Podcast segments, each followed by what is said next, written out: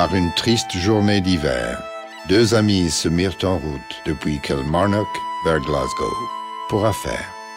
Ce périple était toujours long et pénible. Afin d'arriver avant la nuit, les deux compères empruntèrent un raccourci incertain. En effet, peu de voyageurs s'aventuraient sur les abords de la rivière de Crawfordland. La plupart effectuaient un détour. Ce fut donc avec méfiance que les deux voyageurs abordèrent le secteur redouté. L'oreille affûtée, Murray fut le premier à l'entendre. Un homme appelait au secours.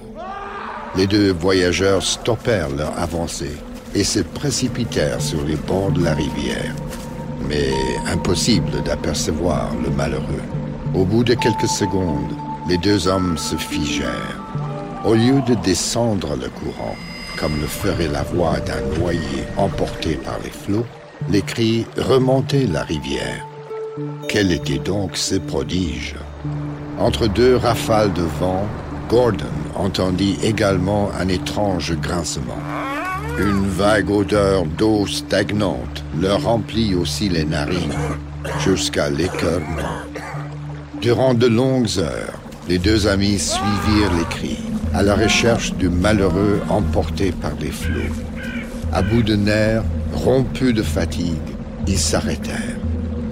C'est alors que la vérité leur apparut.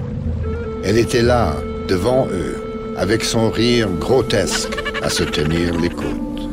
Ce n'était pas après un noyer qu'ils avaient couru, mais après un shellycoat.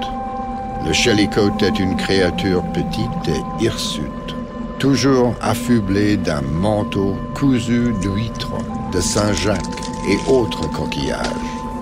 C'est d'ailleurs de ce goût vestimentaire singulier qu'elle tire son nom et son odeur.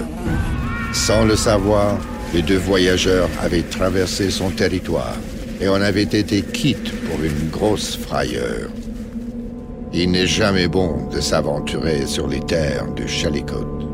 S'il est rarement violent, le Shellycoat aime égarer les voyageurs et s'amuser à leurs dépens.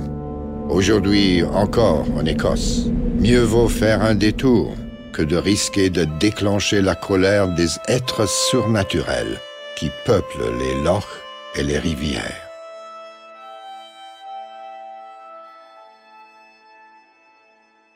Sir Edwards, Sir of Scotland.